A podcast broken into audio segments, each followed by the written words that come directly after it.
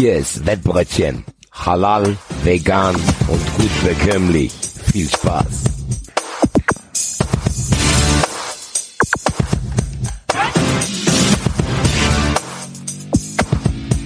So Leute, denkt dran, das hier ist eine Erwachsenenveranstaltung.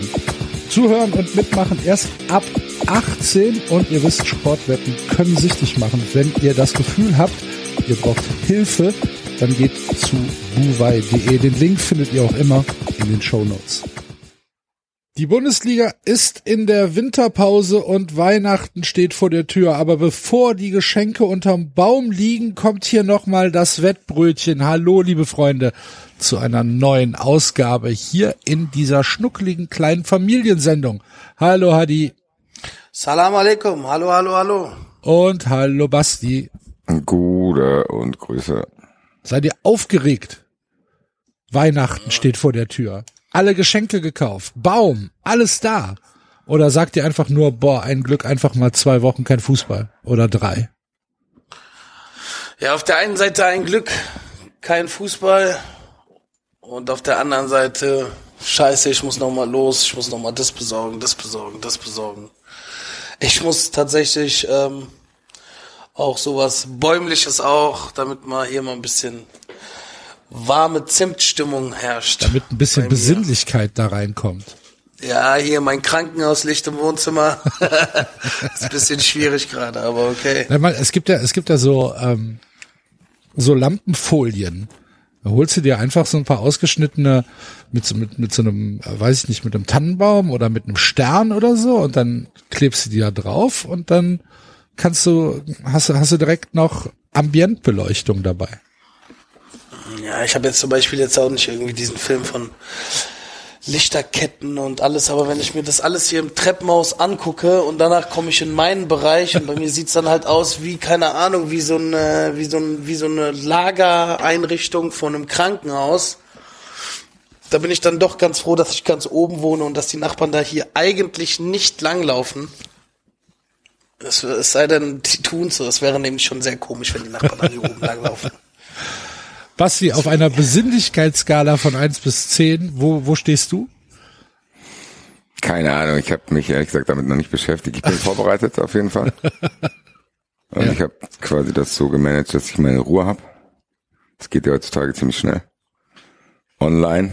Und äh, ja, hier steht auf jeden Fall auch ein Plastik-Weihnachtsbaum. Hier hängen irgendwelche Sachen, aber ich habe damit nichts zu tun. Ich, ich habe äh, Sonntag tatsächlich einen echten Baum kaufen müssen. Der ist ein bisschen schief, aber ich habe gedacht, das ist die Natur ja auch. Und äh, jetzt äh, nadelt das hier alles voll. Wunderschön. Das konnte ich verhindern, indem ich schon gesagt habe, dass ich einen Plastikbaum haben will. Sehr gut. Auch, auch für die Nachhaltigkeit. Ne? Der kann ja wiederverwendet werden. Ja, genau. Ja, ja. Dann muss kein Baum getötet werden. ja. Ist das nicht der Hauptgrund? Der Nachhaltigkeit. Naja, wenn man sich einen Plastikbaum holt, ist es ja irgendwie. Also ich kenne die Eltern von einem sehr guten Freund von mir, vom Julian. Schöne Grüße an der Stelle. Die haben, glaube ich, ich weiß es gar nicht, 30 Jahre packen die jedes Mal ihren Baum da aus dem Keller aus. Der ist aus Plastik und benutzen den halt. Stellen den auf. Da wird dann einmal kurz mal drüber gepustet.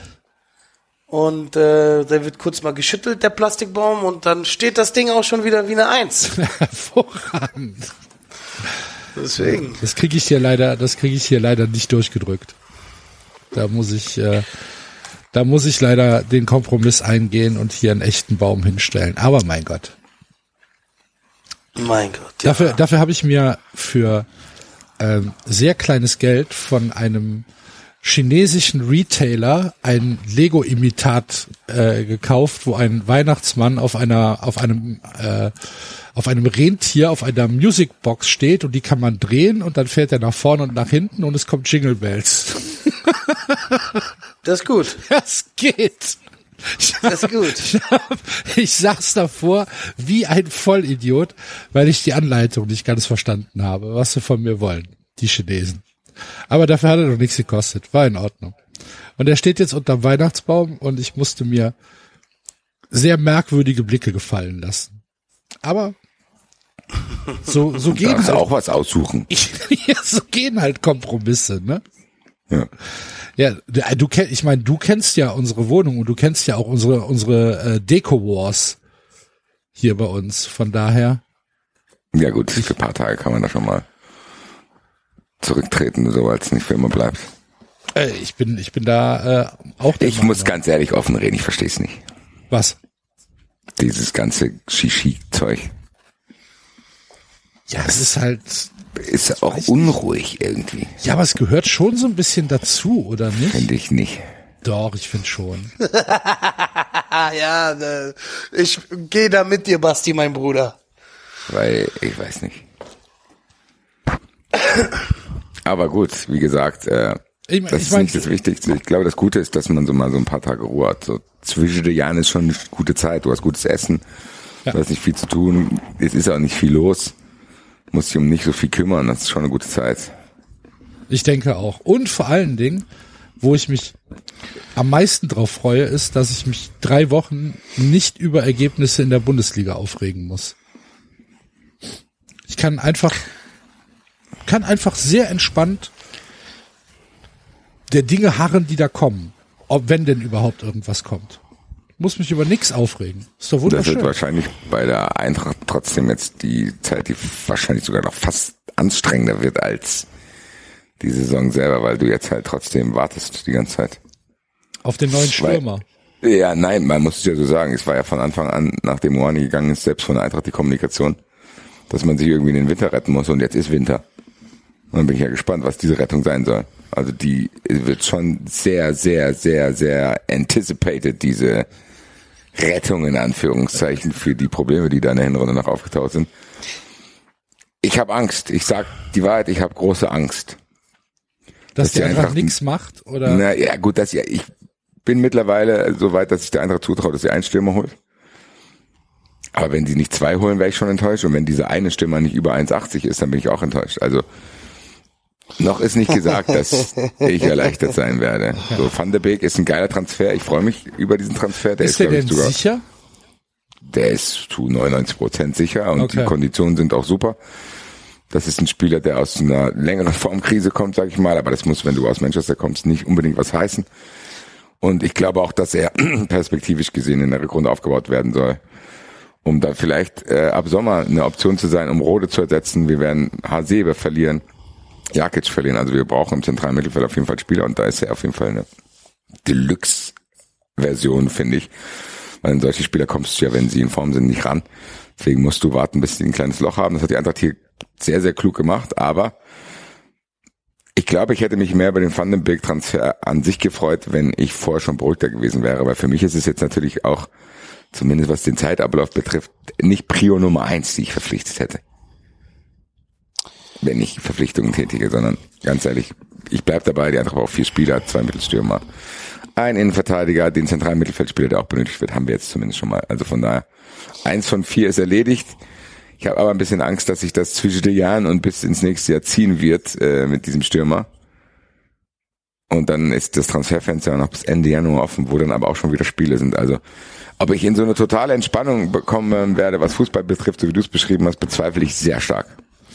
Ja gut, so eine totale Entspannung habe ich dann wahrscheinlich auch nicht, weil ähnlich wie bei euch, vielleicht auf einem anderen Niveau, wir müssten ja auch was tun. Vielleicht, eventuell. Weiß nur nicht, ob wir überhaupt irgendwas machen können. Aber ja, Gibt es da Kommunikation momentan? nein. Also jedenfalls nicht mit mir. Herr Goldmann, ich wollte mir sonst. Transferbudget für den Winter beträgt. Christian Keller hat tatsächlich noch nicht angerufen und mich informiert, wie die Pläne sind. Also mir tut's tatsächlich immer noch ein bisschen weh.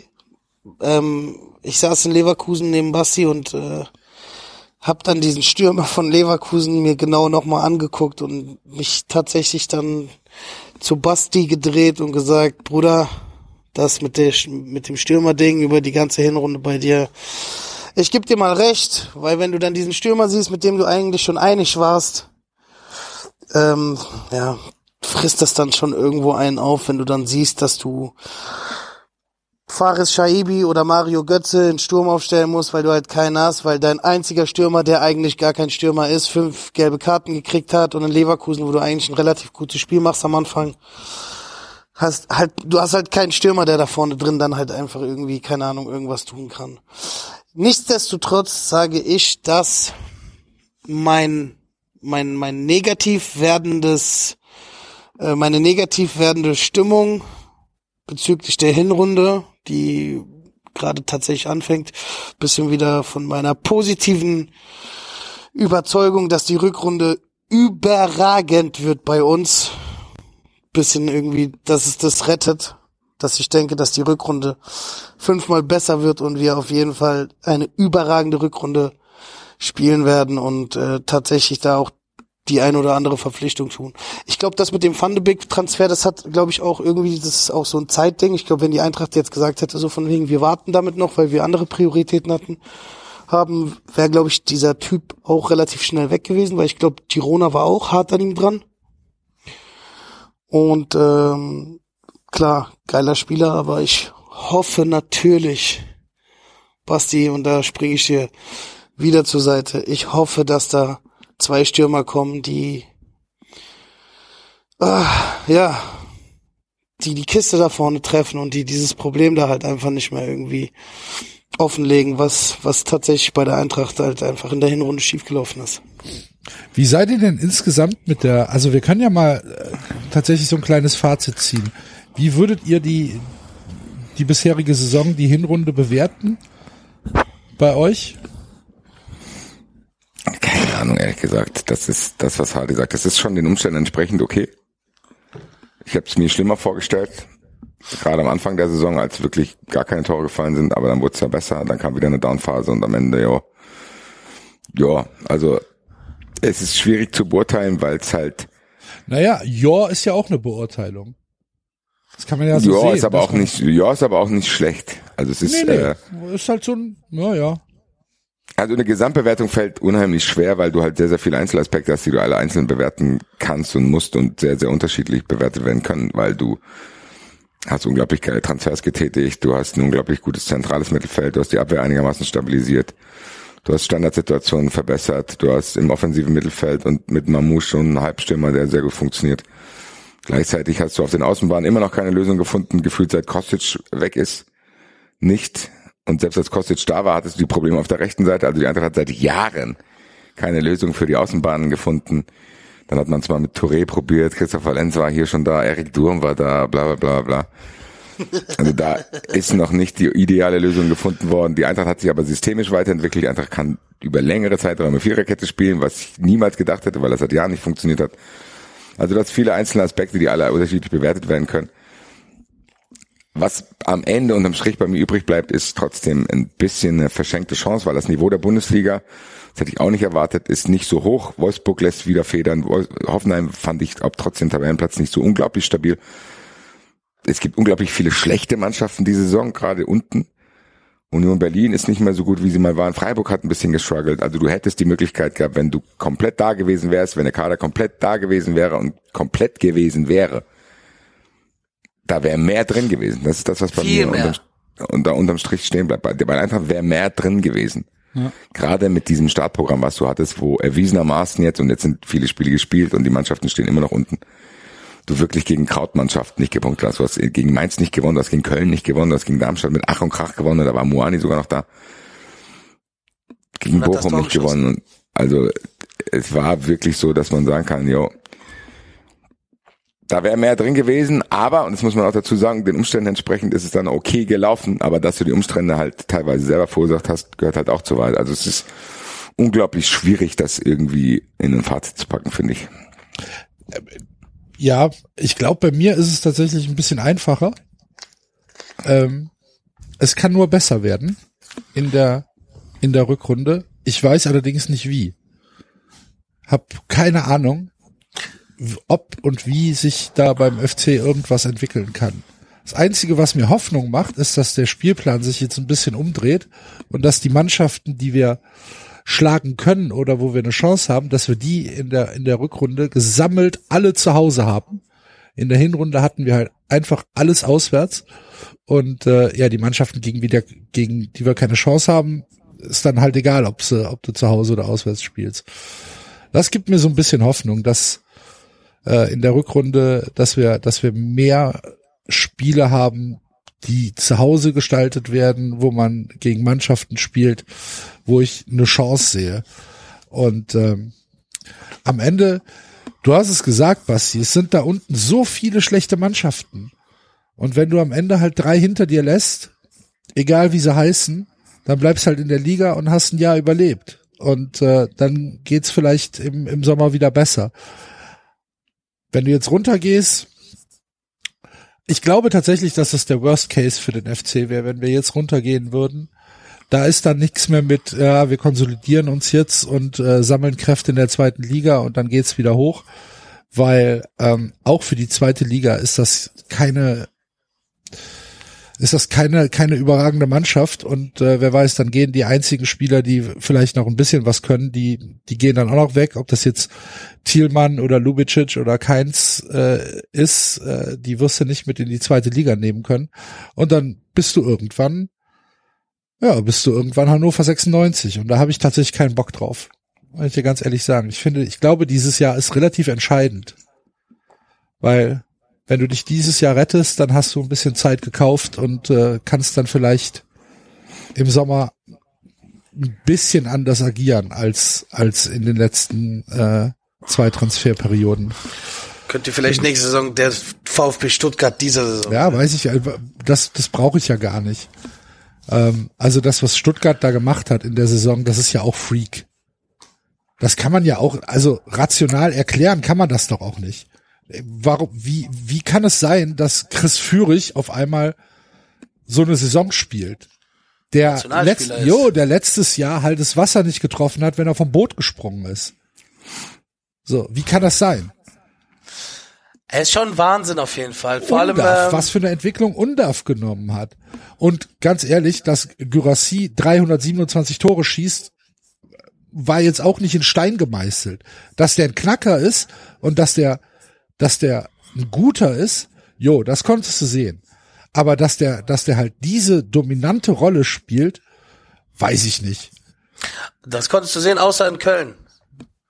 Nee, der hat in Köln auch nicht schlecht gespielt. In, in, in Köln war es halt so, dass, äh, dass er halt einfach nicht zum Zug gekommen ist, weil äh, Modest und Cordoba vorgezogen worden sind. Und da war er halt einfach auch noch sechs Jahre jünger, ne? Doch, Cordoba also, war aber auch ein geiler Stürmer richtiges Packschrank-Ding da vorne. Aber mal abgesehen von, von, von, von unserem Verein, von deinem Verein, finde ich zum Beispiel, dass Bayer Leverkusen wirklich eine Hinrunde gespielt hat, auch fußballerisch und spielerisch einfach sensationell. Was die da wirklich für einen Fußball spielen und wie Xabi Alonso da diese Truppe geformt hat. Vor allem auch, was die für Spieler auch tatsächlich mit Grimaldo und Boniface da vorne äh, bei sich drin haben oder Frimpong, das sind halt auch Spieler, ne, die überragend, wirklich überragend, macht sehr viel Spaß, den zuzusehen. Muss man schon mal Respekt geben für den Fußball, den Bayer Leverkusen spielt. Ist tatsächlich so, muss man festhalten. Also ich habe mich ja lange geweigert zu akzeptieren, dass die so weitermachen. Ich rechne auch immer noch nicht damit, dass die Meister werden. Ich kann nicht erklären, warum, aber das ist schon outstanding, was die für eine Truppe da gebastelt haben. Obwohl die auch Abgänge hatten mit Diaby und so. Also darf man nicht vergessen, die haben auch krasse Spieler verloren. Aber wenn ich zum Beispiel sehe, dass die Boniface auswechseln, dann kommt Patrick Schick in die Partie. und als ob es nicht reichen würde, haben die auch noch Adam Loschek. Das ist schon massiv, was die zu bieten haben. Und Frimpong wahrscheinlich einer der besten Bundesligaspieler aktuell. Ja. Safe. Ja. Jonathan Tah hat endlich diese Entwicklung genommen, auf die man schon länger gewartet hat. Dann haben die mit Grimaldo halt auch wahrscheinlich auch den besten Freistoßschützen in der Bundesliga. Oh, jo, jo, Dann die mit Florian Wirz den besten deutschen Fußballspieler aktuell. Also da ist schon viel Gutes dabei. Und vielleicht ist der Trainer auch gar nicht so scheiße, ne? Der Trainer ist vielleicht auch ganz gut. Vielleicht ist der Einzige, der noch die Meisterschaft verhindern kann, der Torwart. Ja. Ja. Der Lukas, der immer mal bereit und immer mal gut für einen äh, richtigen Fehler ist. Ich hoffe halt noch, ich hoffe halt noch auf den klassischen Bayer-Einbruch Genau. Ähm, wo sie dann halt einfach zwei Spiele liegen lassen gegen irgendeinen Blödsinn, was den Bayern halt nicht passiert. Ja, und dann fangen sie an äh, zu überlegen. Das ist ja das Problem in Leverkusen durch die Historie. Weil, dass die mal zwei Spiele hintereinander verlieren, wird normal sein. Das wird Bayern auch passieren. Aber Bayern gewinnt dann das nächste Spiel 6-0 und Leverkusen fängt im dritten Spiel nach den zwei Spielen an zu überlegen. Denken, ach du Scheiße, wir sind ja wirklich Leverkusen. Und dann werden die mit Rekordpunktzahl Zweiter und sind wahrscheinlich trotzdem enttäuscht. auch wenn es für die wahrscheinlich die beste Saison der letzten Jahre wird. Und äh, das ist ja wahrscheinlich dann dieser Fluch, den die haben, glaube ich. Was ist denn der letzte Spieltag? Lass mal gucken. Also die Eintracht müsste kurz vor Schluss gegen die spielen. Ja, wir spielen Also, in Heidenheim, das Spieltage weiß ich wohl.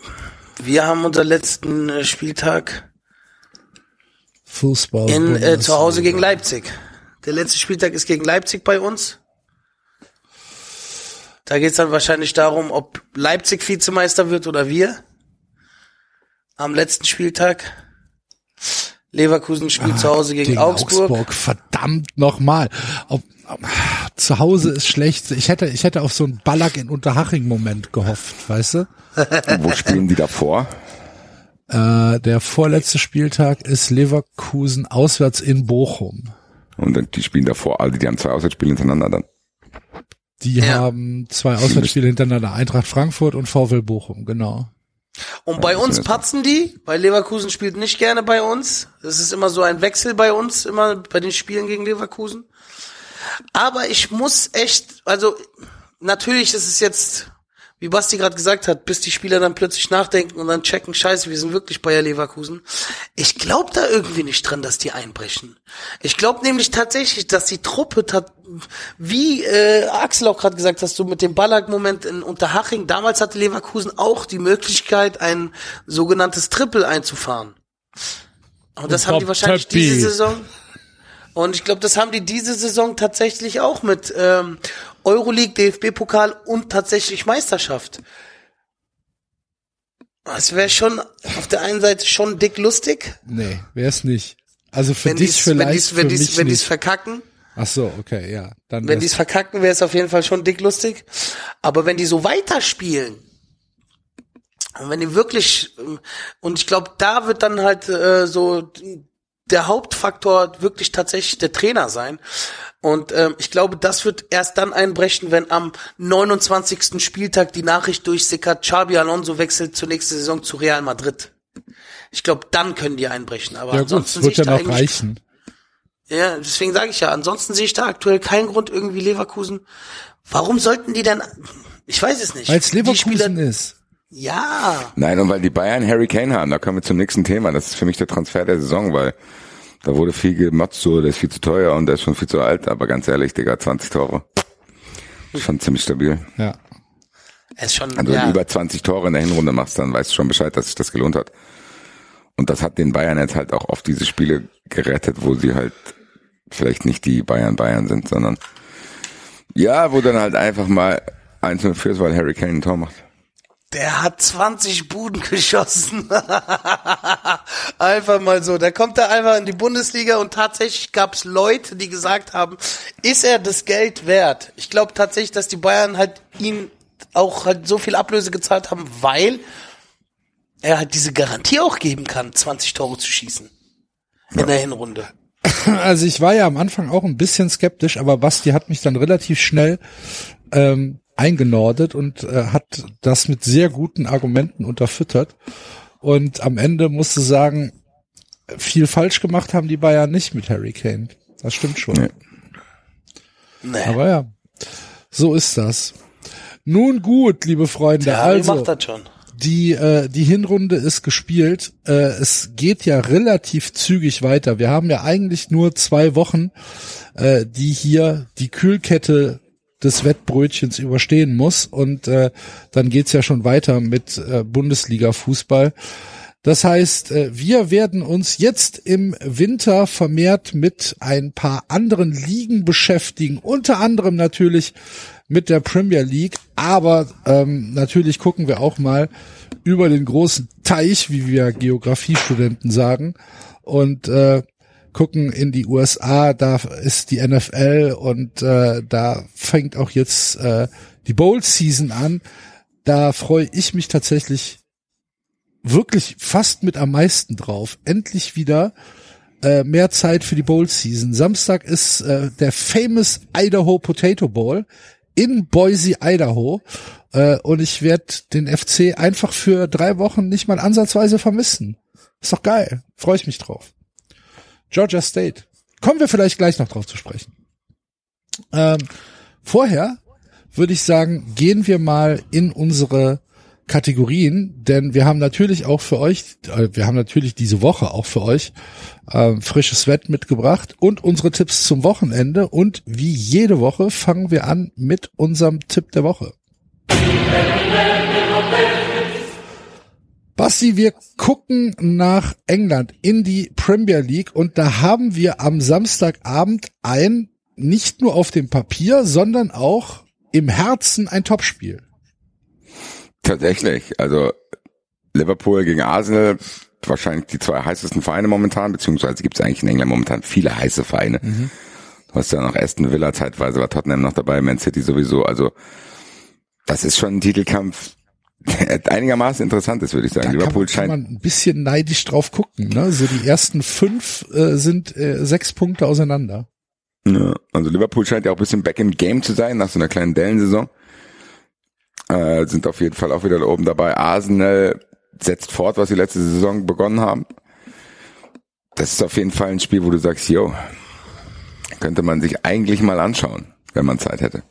Wie Fritz von Ton und Taxis sagt, da schaue ich gern mal rein. Ich werde es tun. Ja. Samstag 18.30 Was tippen wir denn als Wettbrötchen-Kollektiv? Hardy hat am Ende in der Redaktionskonferenz gesagt, dass der Heimvorteil hier den Ausschlag geben wird für Teams, die auf Augenhöhe sind und dass Liverpool Arsenal daheim schlagen wird, weil die ja gegen Manchester United schon so ein bisschen Punkte liegen lassen haben. Ich bin dabei. Ich glaube auch nicht, dass das denen zweimal passieren wird. Ja. Also wir sagen, der FC Liverpool gewinnt zu Hause gegen den FC Arsenal und ähm, haben hier ungefähr so eine Zwei-Vierer-Quote. Was, was schon gut ist, ne? Ja, überragend. Ja. Aber das zeigt halt auch, wie eng das ist, ne? Dass auch die Bookies in den äh, verschiedenen Wettanbieterbüros nicht hundertprozentig überzeugt sind, was da passiert. Wenn, wenn du sagst, Liverpool ist so ein ganz leichter Favorit bei 2-4, Arsenal ist irgendwo bei 2-6 und ein Unentschieden ist wie üblich auf, auf einem dreieinhalb, dann spricht das schon sehr, sehr stark für ein ausgeglichenes Spiel. Und ähm, ich bin ich bin richtig gespannt. Ich glaube, wenn äh, der Samstagabend sich nicht noch kurzfristig anders gestaltet, ähm, dann werde ich da auch gerne mal reinschauen. Habt ihr habt ihr den in Anführungsstrichen Beef beziehungsweise den Tweet von Mesut Özil äh, gesehen zu Leonardo DiCaprio mit Arsenal? Nee. Nee, also Leonardo DiCaprio hat irgendwie gesagt, im amerikanischen Variety, er wird sich nicht für, also weil er ja europäische Herkunft hat, bla bla bla, wurde halt gefragt, wie es denn mit Fußball aussieht, ob er sich Arsenal anguckt. Und dann sagt DiCaprio, was soll ich mir Arsenal angucken? Oder was soll ich mir Fußball angucken? Interessiert mich überhaupt nicht. Who's Arsenal? Und Mesut Özil hat das dann zitiert. Mesut Özil hat das dann zitiert und hat gesagt, uh, why would he, uh, why should he know, uh, oder nee, uh, uh, the Arsenal Football Club is older than 25 years. Why should Leonardo DiCaprio know, know it? Fand ich lustig. Mesut ist tatsächlich gut. Ja? ja. Mesut Abi. Big W. Ähm, also, wir notieren in unser Wettheftchen, dass Liverpool zu Hause gegen Arsenal gewinnt und gehen weiter in unseren äh, in unser Tagesgericht.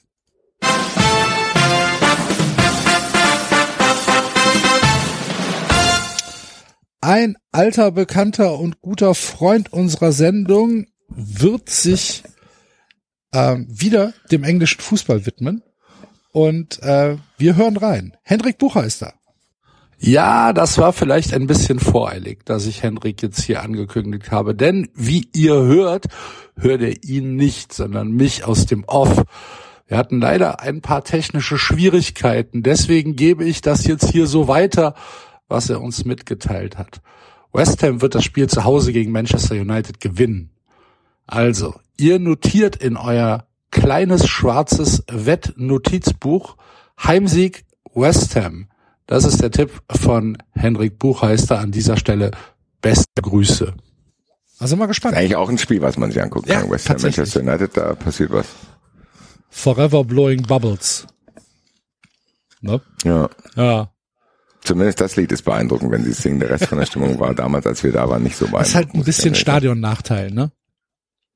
Ist ein Stadionnachteil, ist aber auch irgendwie so, dass die Fans, die dann vielleicht noch lautstark singen könnten, so ein bisschen arg verteilt sind. Also die Eintracht hat die da mit ihren 3000 Auswärtsfans damals Grund und Boden gesungen eigentlich. Ich finde, es gibt gar nicht diesen Begriff Stadionnachteil. Boah. Ja, doch, die Nee. Hertha hat schon einen scheiß Stadion. schon. Ja, aber nichtsdestotrotz, da muss die Hertha noch mehr Gas geben. Ich meine, wir haben doch auch in diesem Stadion schon gespielt Ja, und haben aber gezeigt, Hertha dass es Ostkurve- kein Stadion, Ah, Hertha dass es kein Ostkurve ist schon stabil, Hadi. Da kann, also die, die, die sind schon nicht so schlecht und diese, diese, diese Laufbahn macht da schon eine Menge kaputt und dieses unglaublich weitläufige, runde, schlecht hallende Stadion macht da schon eine Menge kaputt. Oh, ich krieg Gänsehaut gerade, wenn ich an diese Kurve denken muss, wie Miat da losgerannt ist und Ja. So ist das. Die Freiburger haben, waren doch in, äh, in West Ham jetzt und haben da auch richtig äh, was abgebrannt mit irgendwie dreieinhalb oder so. Sah ja, Ja. auch tatsächlich ganz gut aus, was die da gemacht haben. Und der Auswärtsblock dort ist nicht vorteilhaft, der ist sehr merkwürdig getrennt. Das sind eigentlich zwei Auswärtsblöcke. Also, Naja, vielen Dank auf jeden Fall. vielen, vielen Dank dafür und äh, wir gehen weiter in unseren Kategorien und begeben uns auf die Straße. Morgens halb zehn in Deutschland. Hör mal zu, Pitschka Materina. Ich habe Megaschein. Wenn du tippst, wie ich dir sage, kannst du direkt kaufen GTI oder Golf 5. Top-Quote. Fünfer-Quote auf Schalke gegen Hannover, Siebener Handicap auf Köln und Dreier auf Frankfurt. Pitschka Team Materina, mache wie ich sage. Freund von mir wohnt in Frankfurt, Bahnhofviertel, immer Geld in Tasche. 069, also mach hin Pitschko jedna. Machen wir, machen wir. Was hast du uns mitgebracht, Hadi? Ich habe mitgebracht zum letzten Mal in diesem Jahr eine leckere Siebener Quote. Und äh, nein, nein. Ähm, ich bin in äh, La Liga gelandet und habe gesehen, dass am Samstag das einzige Spiel von La Liga stattfindet. Und zwar Atletico Madrid spielt zu Hause gegen den FC Sevilla. Und der FC Sevilla hat eine Siebener Quote der FC Sevilla mit einer katastrophalen Hinrunde, mit einem eigentlich relativ guten Kader.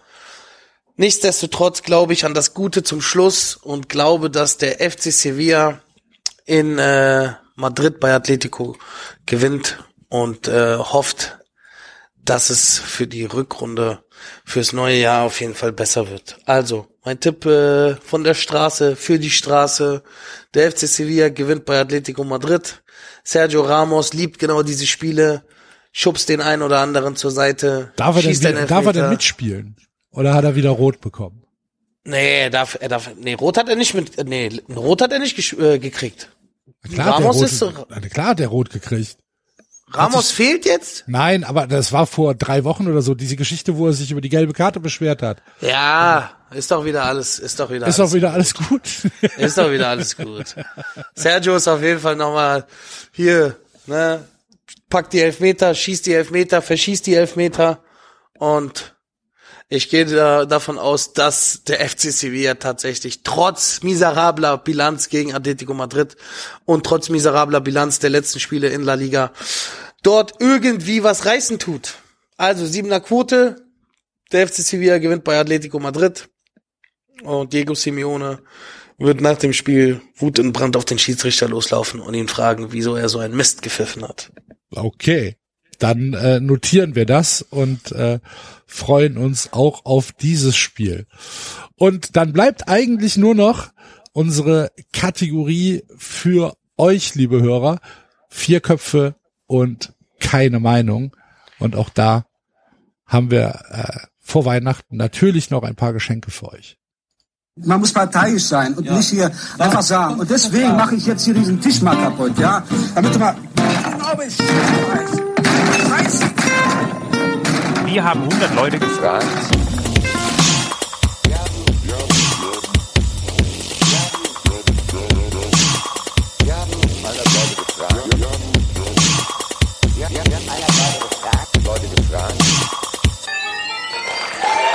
Alles, Teilzeit.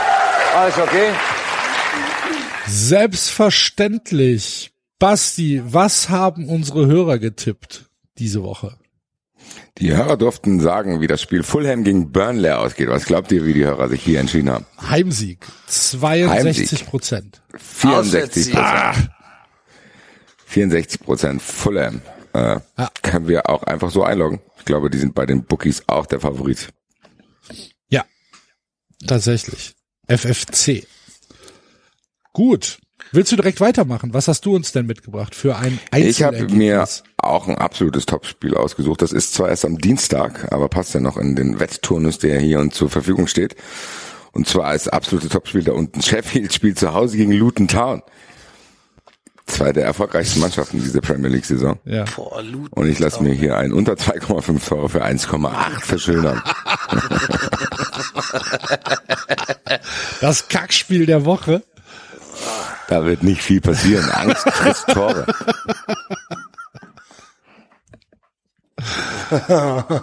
Stark. Die Frau, die Frau eines sehr, sehr guten Freundes von mir ist äh, in Luton geboren. Und äh, der Vater war, glaube ich, früher erlebnisorientiert ähm, in Luton. Die hat immer gute Geschichten. Ich drücke, ich habe ich hab bisschen Sympathie für sie. Also für Luton. Das wird. Äh, Erlebnisorientierte Leute aus Luton sind mit Sicherheit nicht uninteressant. nee, der ist auch. Der ist, der ist stabil, sagen wir es mal so. Sehr gut. Stabil ist bestimmt auch, äh, was du uns mitgebracht hast, Hadi. Ja, ich gehe nach Saudi-Arabien. hey, hey, hey, ich mein's ernst. Das ist fast schon so sowas wie ein Topspiel, wenn der Bruder Cristiano Ronaldo mit Al Nasser auf El Etifaq trifft, ja. Und ähm, sehe da auf jeden Fall gute Chancen auf ein Handicap für Al Nasser. Da haben wir nämlich eine 1,65er Quote. Cristiano Ronaldo wird wieder aus Saudi-Arabien grüßen und sagen, dass er immer noch einer der Größten ist, was er auch definitiv ist. Er wird für immer einer der Größten bleiben und ähm, nimm da die 1,65er Quote mit, dass Al-Nasr Al-Etifaq aus dem Stadion da in Saudi-Arabien bei 870 Grad rausschießt. Okay. Na gut. Dann machen wir das und ich gehe jetzt äh, vom Fußball weg und äh, gehe, wie besprochen, in die NCAA und äh, freue mich auf die ersten Bowl-Spiele, die ich dieses Jahr sehen werde im FBS, ähm, nachdem ich mich, nachdem die äh, Final Rankings rausgekommen sind, erstmal zwei Tage aufgeregt habe über diese scheiß korrupte Commission, ähm, habe ich das jetzt hinter mir gelassen und freue mich auf den ähm, Famous Idaho Potato Bowl, der in Boise, Idaho stattfinden wird, auf dem weltberühmten Smurf Turf, dem blauen Spielfeld. Und dieses Jahr treten dort die Georgia State Panthers aus der Sunbelt gegen die Utah State Aggies aus der Mountain West an. Und äh, mein Tipp ist, dass die Georgia State Panthers dieses Spiel sehr, sehr knapp gewinnen werden. Und es wird absolutes Low Scoring. Es ist praktisch das Äquivalent zu Sheffield gegen Luton. Ähm, da wird viel gelaufen. Es werden wahrscheinlich äh, die Hälfte der Spielzüge werden irgendwelche Punts sein. Und ähm, wenn es, wenn es dann doch dazu kommt, äh, dass Punkte passieren, dann sehe ich die eher bei Georgia State, bei Darren Granger, dem Quarterback, ähm, als bei Utah State, die tatsächlich sich nicht zu doof waren, diese Saison gegen äh, James Madison zu verlieren und gegen die Air Force. Das musste erstmal bringen und dann trotzdem bowl eligible sein. Das heißt, ähm, ich habe hier kein großes Vertrauen auch wenn äh, die Mountain West hier den Heimvorteil hat, glaube ich, dass äh, Georgia das gewinnen wird. Und äh, damit haben wir äh, das auch hinter uns gebracht.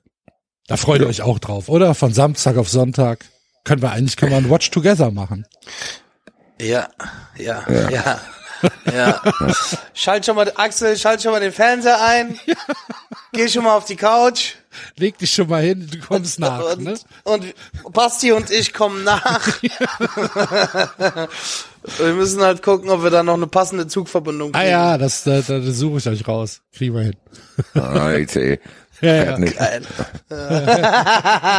ah, Basti und die ICEs, gell? Verspätung. Hier, es tut mir leid, ich hab's nicht geschafft. Oder wir schicken ein Bild live aus dem Stadion und sagen, hier Axel, das hat uns so überzeugt, wir. Wir sind nach Boise, Idaho geflogen. Ja. Ist tatsächlich etwas, was ich sehr gerne mal machen würde. Zum Famous Idaho Potato Ball fliegen. Falls Famous Idaho Potato Ball. Genau. Wow. Der berühmte Idaho Kartoffel Bowl. Das klingt, äh, Sendungstitel. Nee, das ist, das ist halt irgendwie diese, diese Landwirtschaftsorganisation von, aus Idaho sponsert das halt. Schon seit ewigen Zeiten. Das klingt für mich irgendwie so ein bisschen wie, kennt ihr diese Veranstaltungen, wenn so Leute sich an so einem Hang stellen und wer als, da wird ein Ball runtergerollt und alle fangen an. Käse. Rund, sowas. Das klingt so, das klingt ähnlich wie als wäre das sowas. So, da würde ich gerne mal zugucken auf jeden Fall. Jo, ist es aber nicht. Also das ist, das ist schon ein ernstzunehmendes Event halt. Ne? Also die Bowls äh, im, im, im College Football sind schon ernst zu nehmen. Das ist äh, vor allen Dingen halt für die Seniors, für die für die Spieler ist es halt die letzte Chance, sich äh, für die NFL zu präsentieren. Ne? Also Okay. das ist schon etwas, ähm, wo es äh, wo es zur Sache geht. Und wenn dann äh, irgendwann die ähm, die National Championships kommen, also die die Playoffs, das ist dann eine Woche später. Ähm, das ist dann, das ist dann schon ein Top-Ereignis und das sind dann, das sind dann Spiele, die auch in den USA landesweit äh, massive Einschaltquoten haben. Also es ist nicht so, dass das irgendwie eine Spaßveranstaltung ist. Das ist schon, Dann- ähm, das, das ist schon ernst zu nehmen. Die NCAA, also College Football, ist eine eine absolute Gelddruckmaschine für die Universitäten. Die haben Fernsehen. Aber gab's da nicht auch mal Stress, weil im Endeffekt die Spieler auch mal beteiligt werden wollten? Ja, aber die irgendwie? Spieler dürfen halt nicht bezahlt werden. Das ist halt, das ist halt eine, eine, eine College School. Die Und da Spiele- gibt's nicht irgendwie, Wo landet das Geld? bei den Universitäten. So nett. Ja. und da gibt's nicht irgendwie so ein paar Dribbling-Moves, dass da ein, der ein oder andere 100 doch noch Prozent irgendwie, wird's die geben. Aber ähm, wenn wenn du erwischt wirst, äh, kriegst du halt tatsächlich die Todesstrafe von der NCAA. Das ist schon ein paar Mal passiert, dass die dass die Colleges dann halt einfach für für Jahre ähm, ausgeschlossen werden von von Bowls und äh, das ist halt da, wo es Geld ist. Oh, das klingt ganz schön hart. Du kriegst da die Todesstrafe. Ja, ist so. Oh, das ist schon Ja, ist Heavy so. Metal. Boah. Ist so.